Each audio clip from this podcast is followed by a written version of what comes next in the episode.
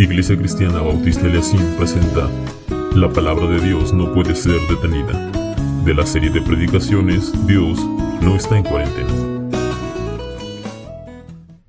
Como les comentaba, segunda de Timoteo, capítulo 2, versículo 9, el mensaje de esta mañana tiene por título La palabra de Dios no puede ser detenida y está basada precisamente en ese versículo que vamos a utilizar un poco más adelante, pero para poder comenzar esta mañana con la predicación de esta serie de mensajes, de esta eh, serie que tiene por título Dios no está en cuarentena, lo primero que quiero pedirles es que me ayuden con su imaginación.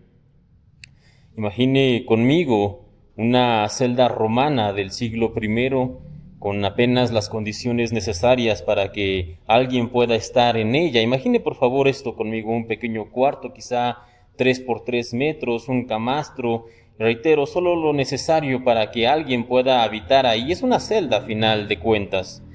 Además de esto, está, en esta celda se encuentra, se encuentra un prisionero que está siendo custodiado las 24 horas del día por la guardia pretoriana. Estos guardias pretorianos no son cualquier cosa. Los pretorianos en el primer siglo eran soldados de élite, era la guardia personal del emperador. Así que el hecho de que este prisionero esté siendo custodiado por soldados pretorianos nos hace pensar que seguramente se trata de alguien muy peligroso. Tal vez estamos hablando de un asesino serial o de un revolucionario que no tiene piedad o tal vez incluso de un político corrupto que organizó una especie de golpe de Estado o algo por el estilo. Sin embargo, ninguna de estas descripciones realmente se apega al hombre que está en aquella celda.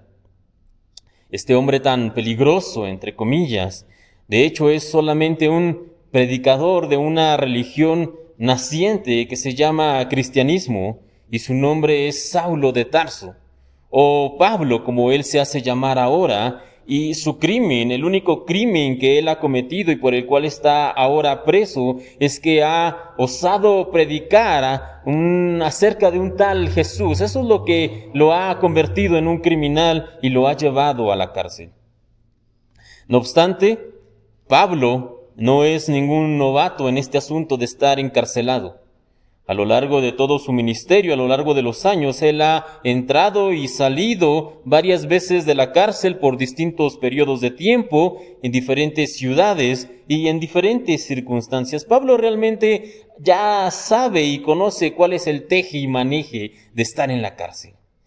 Y su historia, como seguramente ustedes ya lo saben, o lo han leído o lo han escuchado, comienza cuando él con un celo equivocado cuando era todavía Saulo, que era un hombre por demás preparado, era un hombre culto, pero Saulo en aquel tiempo vio en los primeros creyentes un ataque directo al judaísmo, la religión que él practicaba.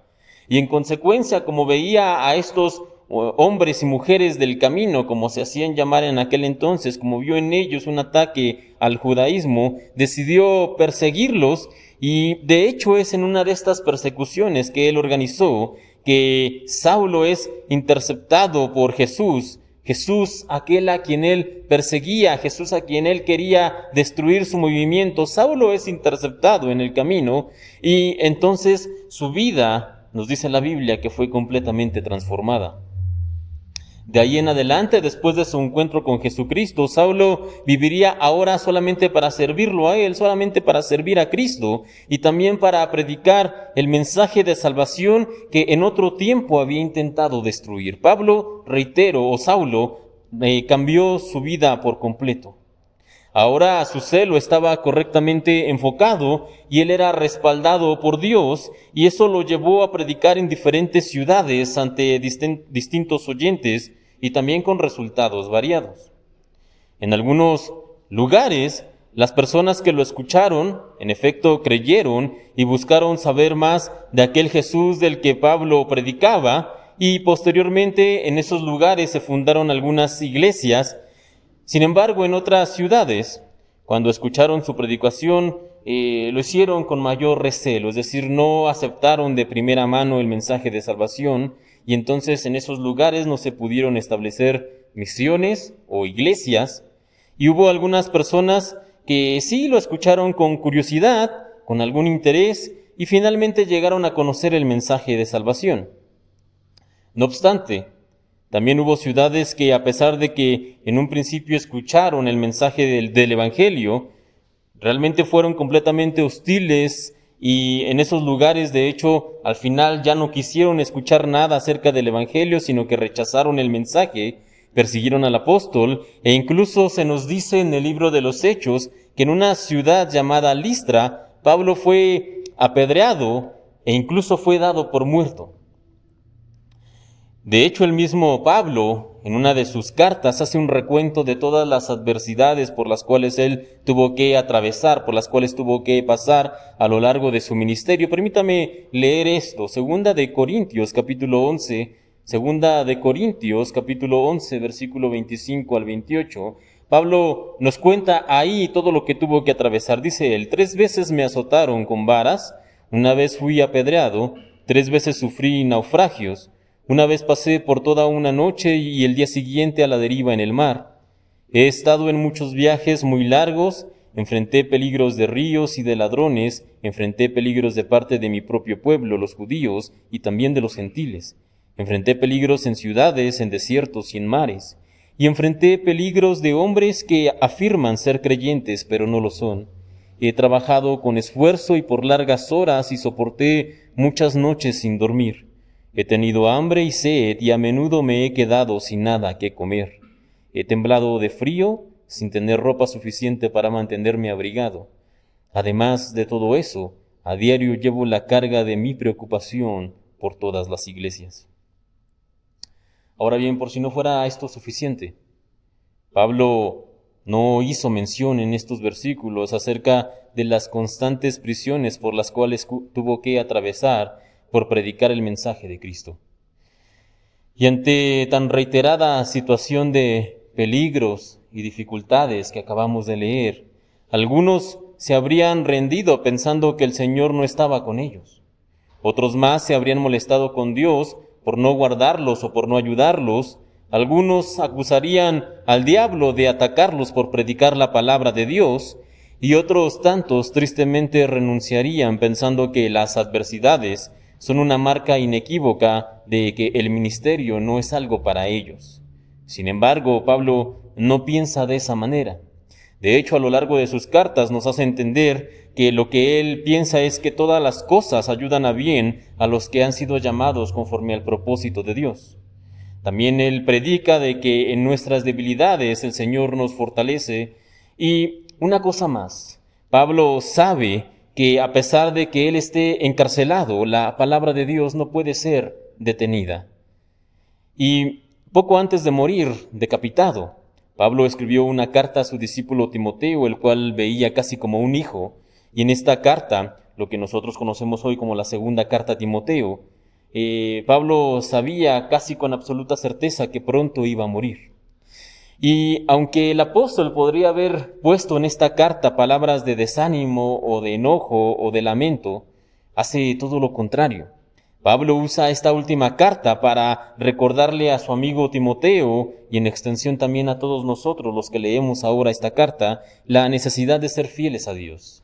También le recuerda la importancia de comprometernos con el Señor, tener cuidado delante de las enseñanzas y de las doctrinas falsas, que debemos tener, que debemos, perdón, presentarnos como obreros aprobados delante del Señor y una enseñanza muy importante, que la palabra de Dios no puede ser detenida. Y acerca de este último punto es precisamente de lo que me gustaría profundizar en esta mañana. Así que, como les decía, acompáñenme por favor en su Biblia, segunda de Timoteo, capítulo 2, versículo 9. Este es el texto base que vamos a utilizar en esta mañana y la palabra de Dios dice de esta forma, debido a que predico esta buena noticia, sufro y estoy encadenado como un criminal, pero la palabra de Dios no puede ser encadenada. Si un gobierno opresor y totalitarista desea detener una idea o un movimiento intelectual, está ya bastante probado en la historia que lo que debe hacer es detener y acallar a los principales representantes de aquel movimiento. Si hace esto, con mucha seguridad, ese pensamiento, ese movimiento, ese surgir de ideas va a ser detenido, sepultado y olvidado. Y quizá eso es lo que debieron pensar los gobernantes romanos cuando apresaron a Pablo y al resto de los dirigentes de este eh, movimiento llamado cristianismo. Y en última instancia también es quizá lo que debió pensar Satanás, quien era el que movía los hilos detrás de todos los ataques que había en contra de los apóstoles y de la iglesia del primer siglo. Eso quizá es lo que pensaron. No obstante, el cristianismo no es una idea o un movimiento intelectual, sino que de hecho la iglesia de Cristo es una institución que está fundada sobre la roca eterna y está respaldada por el único y verdadero Dios, y aun cuando sus principales exponentes como Pablo, Santiago, Pedro, Juan o Esteban pudieran ser apresados o incluso asesinados, el avance del Evangelio no puede ser detenido. Y en ese sentido, de hecho, hubo un hombre llamado Gamaliel que declaró con sabiduría las siguientes palabras. Usted puede encontrarlas en el libro de los Hechos, capítulo 5, versículo 38 en adelante. Ahí este hombre Gamaliel dice lo siguiente, mi consejo es que dejen a esos hombres en paz. Habían detenido a los apóstoles del Señor, los habían llevado a juicio y les habían ordenado que no podían predicar, que no debían predicar más el nombre de Cristo. Sin embargo, Gamaliel pidió un tiempo aparte, un tiempo separado, y le dijo a sus compatriotas de los fariseos y del Sanedrín en general, esto, mi consejo es que dejen a esos hombres en paz, pónganlos en libertad. Si ellos están planeando y actuando por sí solos, pronto su movimiento caerá, pero si es de Dios, ustedes no podrán detenerlos. Y al momento de decir esas palabras, el cristianismo era un movimiento naciente y con relativamente pocos seguidores. Pero los miembros del Sanedrín, como les decía, que era el grupo dirigente de los judíos, al igual que Saulo, lo que querían era destruir desde la raíz a estos cristianos, y ante una acción tan violenta es que Gamaliel dice estas palabras, dejen a esos hombres en paz, si actúan solos, pronto su movimiento caerá, pero si es de Dios, ustedes no podrán detenerlos. Y de hecho, al día de hoy, el tiempo ha dado razón de las palabras de aquel hombre. La Iglesia de Cristo ha sido quizá en la historia la institución más atacada y perseguida, y sin embargo, al día de hoy se mantiene firme como el primer día. En su historia, la Iglesia ha sufrido de persecuciones que acabaron con la vida de miles de creyentes.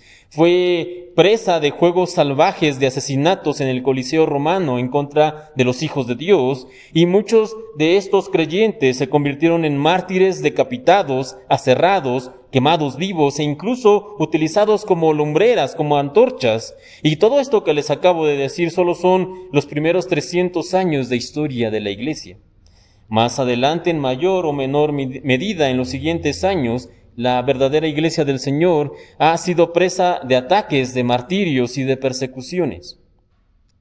Pero a pesar de todo esto, el mensaje de la salvación que viene a nosotros por medio de la fe en Jesucristo no ha podido ser detenido en casi dos mil años de historia, a pesar de todos estos ataques, de la persecución, de todo lo que se ha hecho en contra de la iglesia, el mensaje del Evangelio no ha podido ser detenido.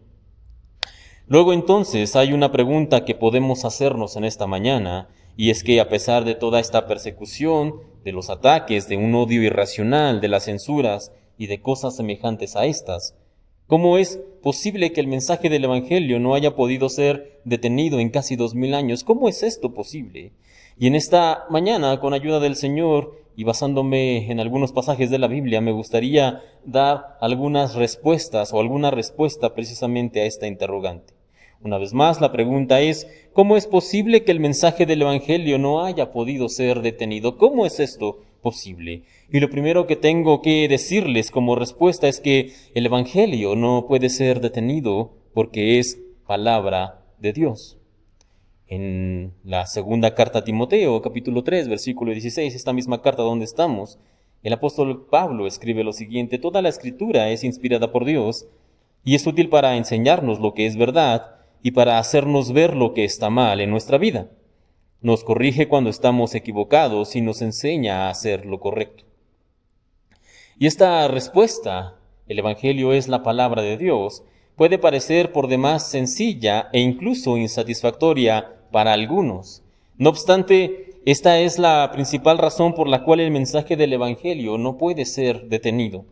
Cualquier otra ideología o sistema de valores que recibiera el mismo nivel de ataques o de destrucción que ha recibido el cristianismo a lo largo de su historia, ya habría caducado y estaría ya en el olvido. Cualquier otro sistema que hubiera sido atacado con, el, con la misma fuerza que ha sido atacado el cristianismo, ya habría caído en el olvido.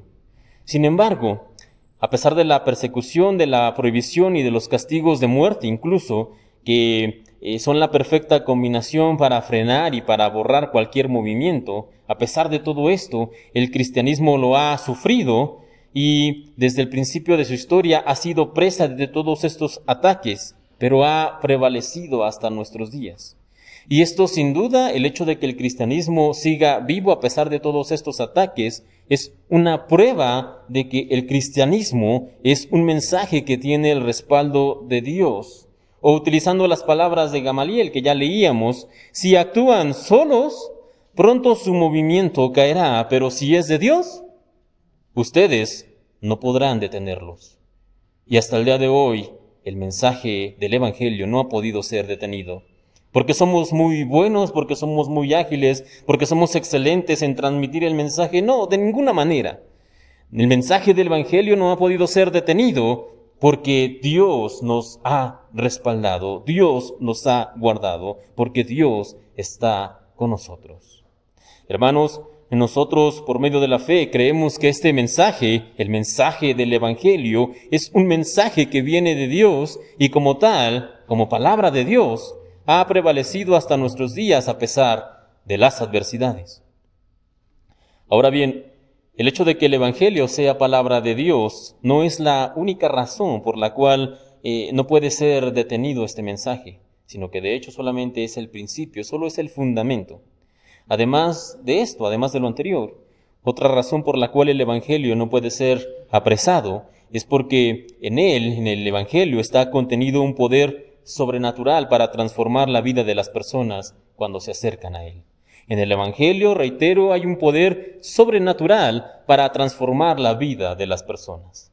En la carta a los Hebreos, capítulo 4, versículo 12, una descripción bastante poderosa de lo que es la Biblia, de lo que es eh, la Biblia actuando en la vida de las personas, es la siguiente. Hebreos, capítulo 4, versículo 12, dice de esta manera, porque la palabra de Dios es viva y eficaz y más cortante que toda espada de dos filos, y penetra hasta partir el alma y el espíritu, las coyunturas y los tuétanos, y discierne los pensamientos y las intenciones del corazón.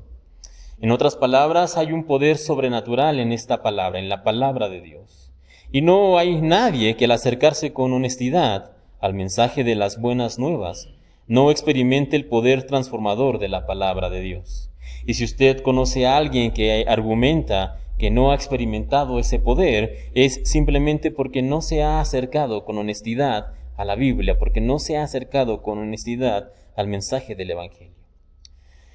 Son incontables las historias que nosotros podemos escuchar y recopilar en las iglesias de cómo la Biblia ha transformado la vida de los que se acercan a ella sinceramente.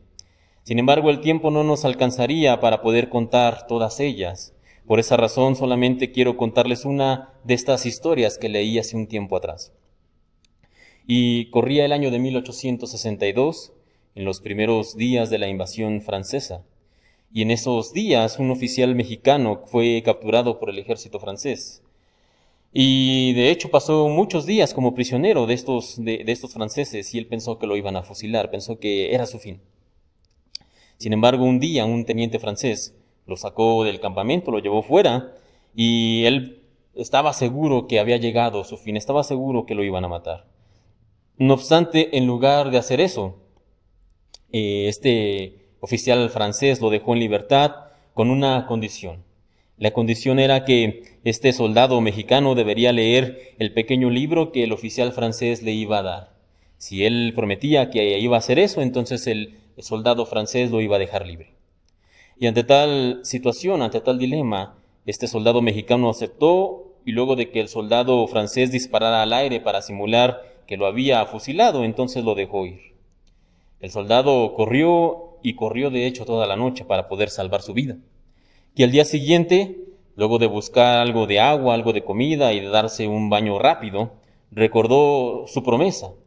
En ese entonces la palabra de un hombre valía realmente algo.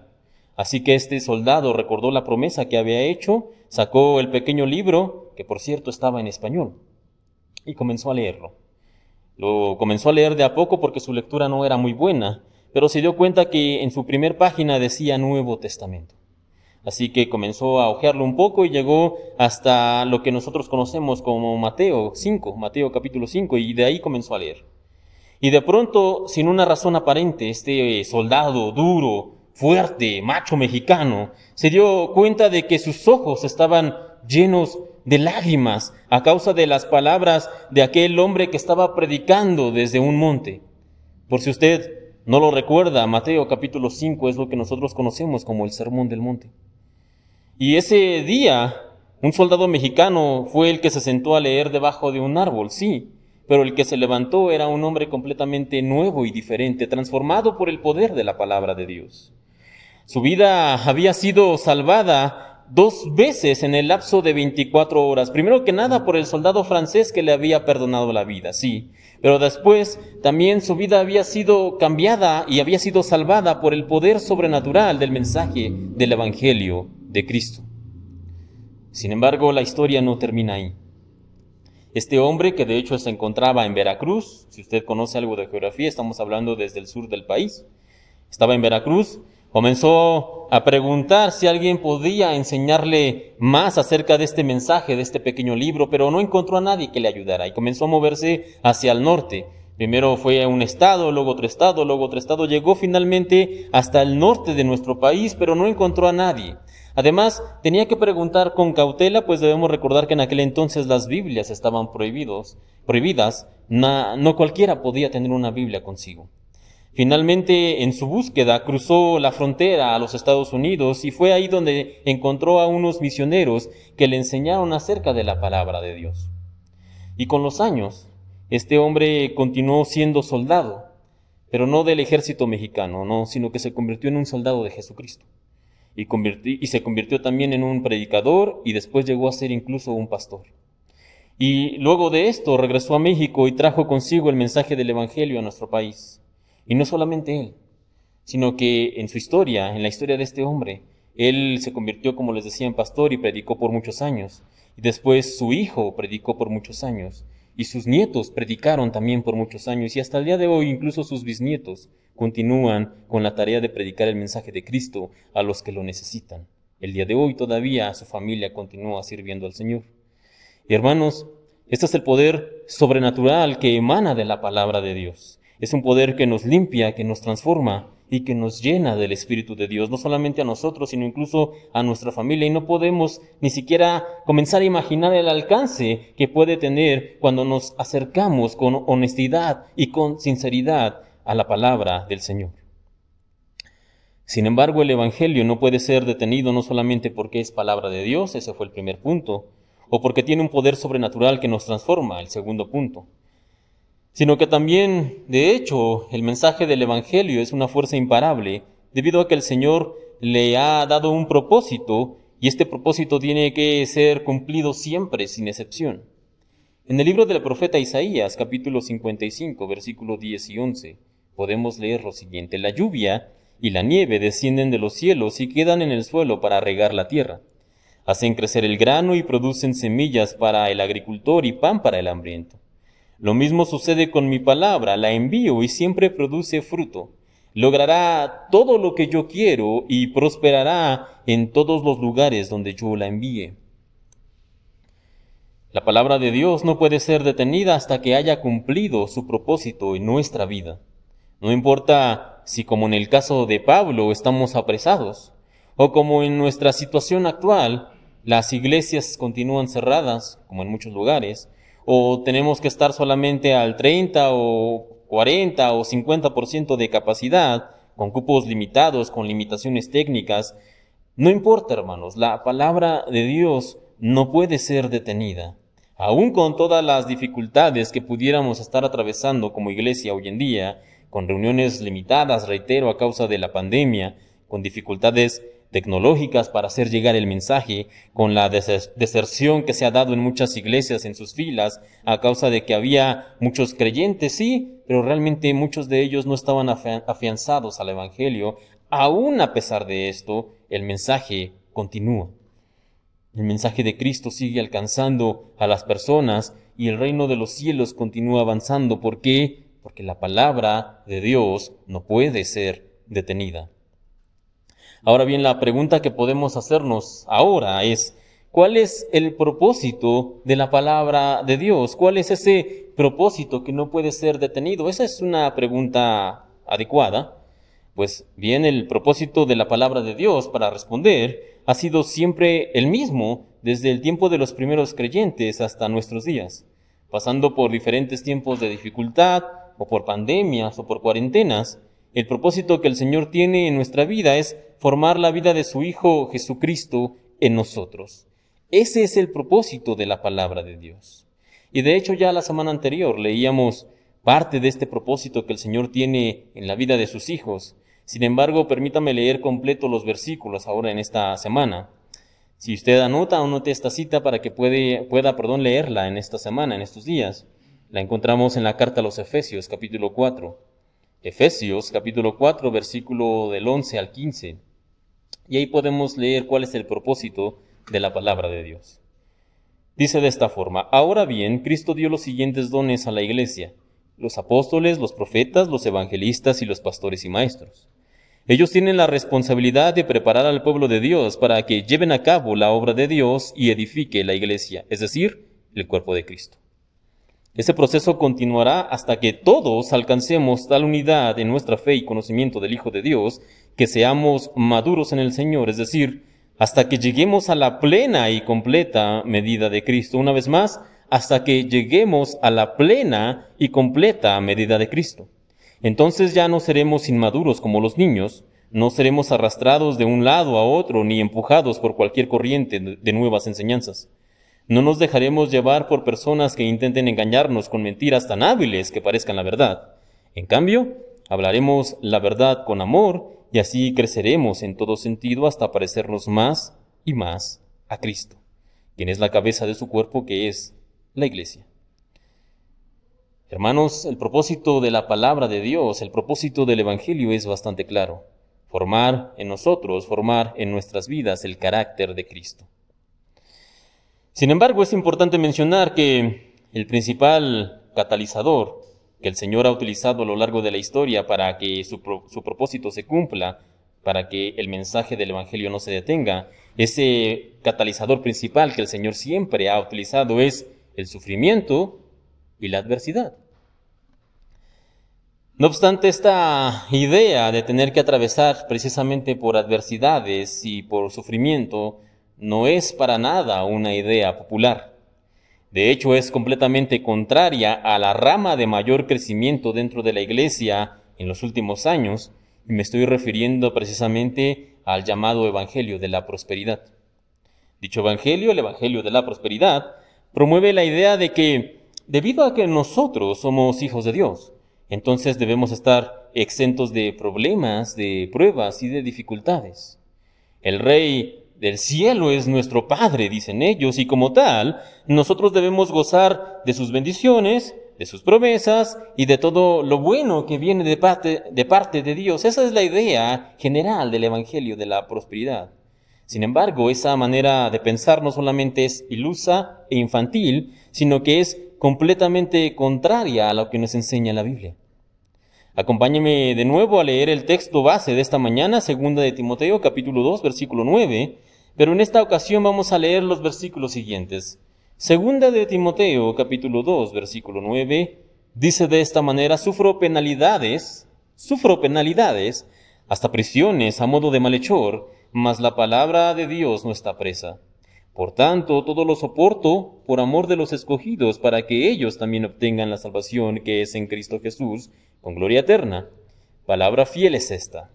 Si somos muertos con Él, también viviremos con Él. Si sufrimos, también reinaremos con Él.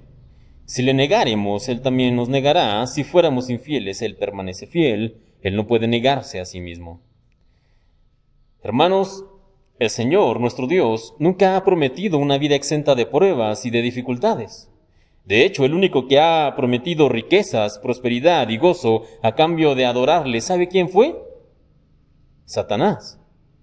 En el Evangelio según San Mateo, en lo que nosotros conocemos como las tentaciones en el desierto, la tercera tentación dice de esta manera, Mateo capítulo 4, versículo 8, el diablo lo llevó a la cima, aquí está hablando del diablo llevando al Señor Jesús, el diablo lo llevó a la cima de una montaña muy alta y le mostró todos los reinos del mundo y la gloria que hay en ellos. Te daré todo esto, dijo, si te arrodillas y me adoras.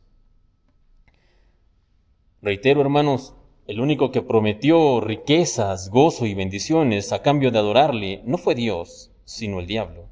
Por lo tanto, podemos decir en esta mañana que esta enseñanza que nos invita a pedir y a declarar solamente bendición y solamente cosas buenas en nuestra vida, no solo es completamente contraria a la enseñanza bíblica, sino que de hecho es algo que proviene del diablo, es algo demoníaco. Ahora bien, también tengo que aclarar una cosa más, y es que el hecho de que el Señor, nuestro Dios, elija el camino de la prueba y de la adversidad para hacernos crecer, y formar su carácter en nosotros eh, y hacer que el Evangelio avance, eso no significa que Él también no nos permita disfrutar de momentos de paz, de momentos de quietud y de sus bendiciones. Podemos decir de alguna manera que la vida de un creyente es una correcta combinación entre montes y valles, entre situaciones de prueba y situaciones de bendición. El Señor sabe cuando nosotros necesitamos una u otra cosa, sabe cuando necesitamos pasar por adversidad para formar su carácter en nosotros, o sabe también cuando necesitamos un descanso, un tiempo de paz, un tiempo de tranquilidad. El Señor lo sabe y Él mandará lo que necesitemos. Siempre con la finalidad de que sucedan dos cosas. La primera, el propósito de Dios se ha cumplido en nuestras vidas. ¿Cuál es ese propósito, dijimos? que el carácter de Cristo se ha formado en nosotros. Y segundo, que el mensaje del Evangelio continúe avanzando. Hemos hablado ya en otras ocasiones, cuando nosotros leemos la Biblia muchas veces, Sucede que entre capítulo y capítulo nosotros pareciéramos creer o entender que se dan las cosas rápido, continuas, eh, sucesivamente. Sin embargo, muchas veces en la Biblia, cuando leemos entre capítulo y capítulo, a veces han pasado días, semanas, meses o incluso años. Y en el libro de los Hechos muchas veces ocurre esto. Cuando nosotros pasamos de un capítulo a otro capítulo, eh, sucede que han pasado incluso a veces años.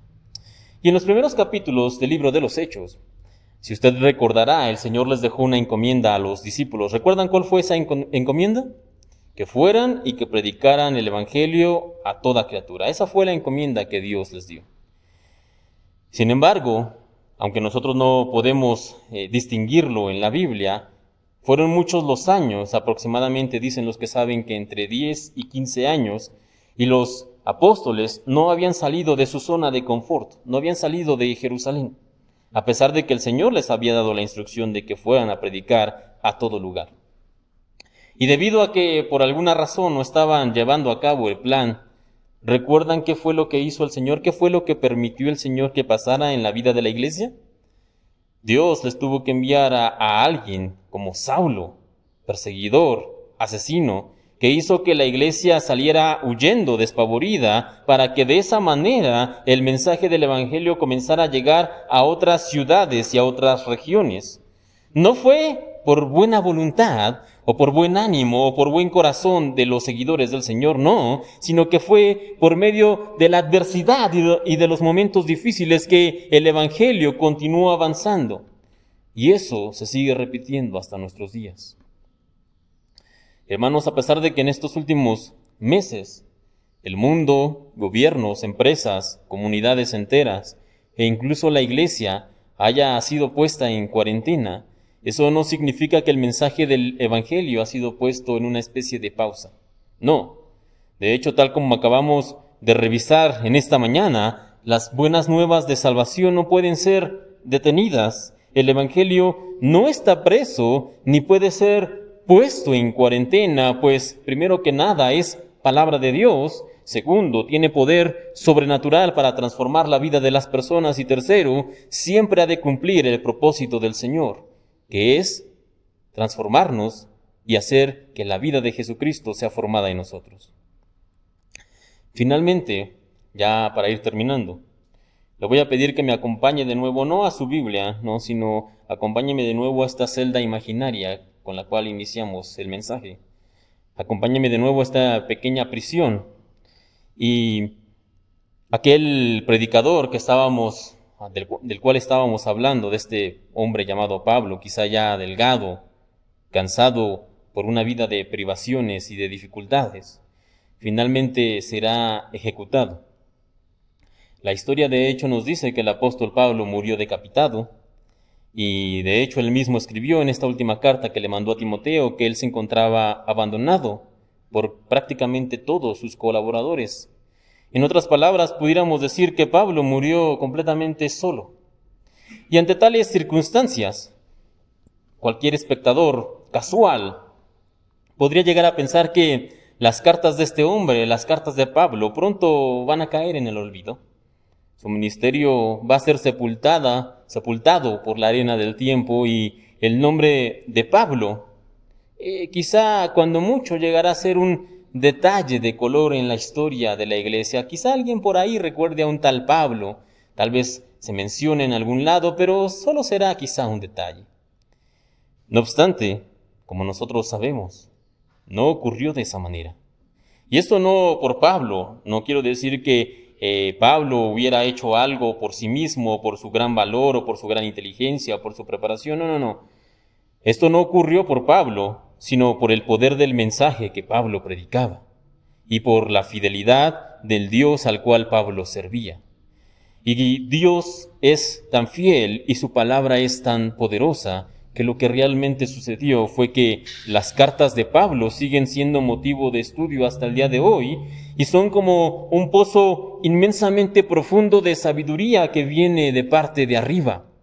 Su ministerio hasta el día de hoy es una inspiración y un estímulo para miles de pastores, predicadores y para creyentes en general a lo largo de todo el globo.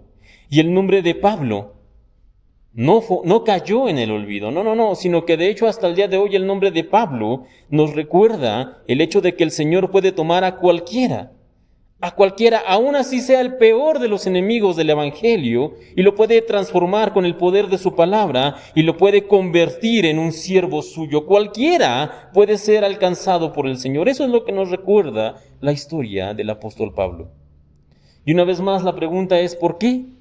¿Por qué ocurre esto? ¿Por qué sucede esto? Porque la palabra de Dios no puede ser detenida. Su poder no puede ser apresado. Su propósito se va a pase lo que pase. Y Dios, nuestro Dios, no puede ser puesto en cuarentena. Él continúa siendo soberano, todo continúa bajo su control y aún ante la situación que estamos viviendo, difícil, complicada, con pérdidas, con temor, aún en esta situación Él tiene un propósito para nuestras vidas. Así que hermanos, con esto en mente, vamos a terminar el mensaje de esta mañana y le voy a pedir que por favor cierre sus ojos y oremos. Padre Celestial, te damos gracias primero que nada por el mensaje que tú tienes para nosotros en esta mañana. Te queremos pedir primero, Señor, que tú nos ayudes a ser fieles en las adversidades, así como fue Pablo. A pesar de las prisiones, a pesar de todas las dificultades, ese hombre, ese apóstol se mantuvo fiel a ti. Y Señor, queremos pedirte que por favor tú nos des ese mismo ánimo, ese mismo espíritu, Señor, en nosotros, de tal manera que seamos fieles a pesar de las situaciones difíciles. Segundo, Señor, también queremos pedirte que por favor tú cumplas tu propósito completo en nosotros, es decir, que la vida de tu Hijo se forme en nuestras vidas. Y aun cuando esto es por medio de la dificultad y la adversidad, lo cual entendemos ahora, sabemos también que tú nos ayudas y nos acompañas y nos sacas adelante. Y queremos pedirte, Señor, que tú no te detengas, no te detengas, Señor, sino continúa transformándonos, continúa formando la vida de tu Hijo Jesucristo en nosotros. Y por último, Señor, queremos pedirte que tú nos ayudes a seguir teniendo fe en que a pesar de los momentos actuales, de las situaciones difíciles, el mensaje del Evangelio continúa avanzando, continúa moviéndose. Quizá no sepamos cómo o no entendamos bien cómo sucede esto, Señor, pero debemos tener fe en que tu mensaje, en que el mensaje del Evangelio continúa avanzando, que continúa llegando a personas en diferentes situaciones, regiones, que nosotros, Señor, eh, sigamos colaborando, aunque a veces pareciera que hacemos muy poco, que no hacemos nada, pero que continuemos haciéndolo, Señor, compartiendo el mensaje, tal vez por medio de una publicación, por medio de algún mensaje, por medio de algo que mandemos, Señor, pero aún de esa forma el mensaje continúa avanzando. Que no tengamos en poco, Señor, el poder que puede tener compartir un folleto o el mandar una predicación por medio de un link, porque lo cierto es, Señor, que tú tienes el poder para transformar aún por estos medios. En tus manos encomiendo a mis hermanos en esta semana, que tú por favor los guardes y los bendigas y los protejas. A nuestros hermanos que no hemos podido ver, que los sigas protegiendo y guardando. A los que han estado enfermos, que les traigas pronta recuperación y fortaleza. A los médicos y enfermeras, que los sigas guardando y que les sigas ayudando en esta batalla que están enfrentando. Por nuestras autoridades, para que les des sabiduría y puedan tomar decisiones sabias y sensatas. Y por nosotros, Señor, para que continuemos en tu camino, para que seamos sabios y prudentes y para que nos mantengamos en fe, sirviéndote a ti, Señor. Todo esto te pedimos y te agradecemos en el nombre de tu Hijo, el Señor Cristo Jesús. Amén y amén.